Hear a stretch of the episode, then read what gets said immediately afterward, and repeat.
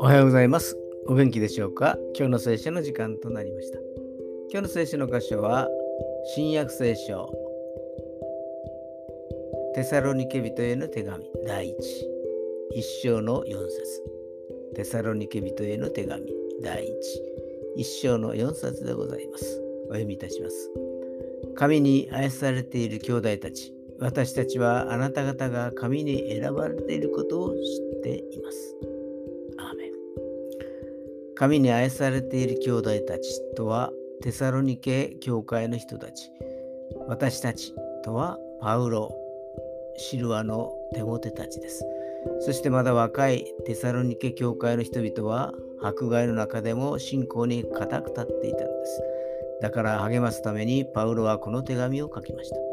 神様を信じる信仰、復活と再臨の希望、十字架の愛、この3つがいつまでも残るのです。今日も主の愛の中で過ごせますように。それでは今日という一日が皆さんにとって良き一日でありますように。よッしーでした。